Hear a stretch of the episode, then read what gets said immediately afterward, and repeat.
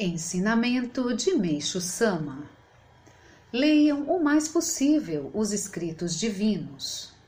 Muitos dizem que não sabem falar bem e que são péssimos oradores. Todavia, esse é um pensamento equivocado, pois não é com belas palavras que conseguimos tocar o coração do próximo. Como sempre digo, o que move as pessoas é o nosso macoto. É com ele que tocamos a alma do ouvinte ou seja, nós a despertamos e a movemos. É só isso. Logo, falar bem ou não é uma questão de segunda ordem. Mesmo para sensibilizar as pessoas com nosso fervor e macoto, precisamos ter entendimento suficiente para tal.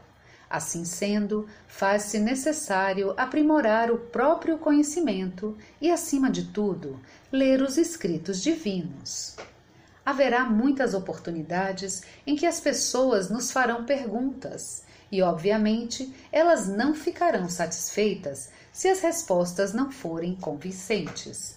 Por conseguinte, por mais difíceis que sejam essas perguntas, precisamos dar-lhes respostas convincentes.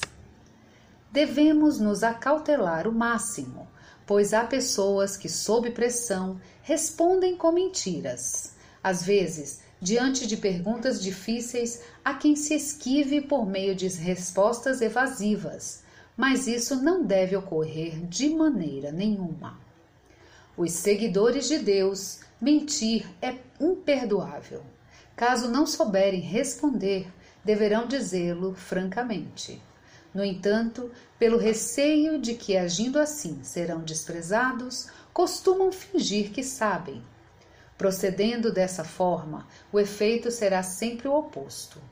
Por outro lado, quando se admite desconhecimento, a confiança se estabelece graças à sinceridade do outro. Por mais inteligente que alguém seja, ninguém sabe tudo. Portanto, desconhecer algo não é nenhuma vergonha. Às vezes as pessoas me fazem perguntas sobre assuntos que já estão publicados nos escritos divinos. Isso se verifica porque elas estão faltando com sua leitura no cotidiano. Portanto, os escritos divinos devem ser lidos tanto quanto possível. Quanto mais os fiéis o lerem, mais aprofundarão sua fé e mais polida se tornará sua alma. Aqueles que negligenciam sua leitura vão perdendo a força gradativamente. À medida que a fé se aprofunda, mais a pessoa terá vontade de ler. É bom que o faça repetidas vezes, até que os escritos se tornem parte do seu ser. Evidentemente, quanto mais leitura realizar, mais nítida será a compreensão da vontade divina por Meixo Sama, Alicerce do Paraíso, volume 4, trechos.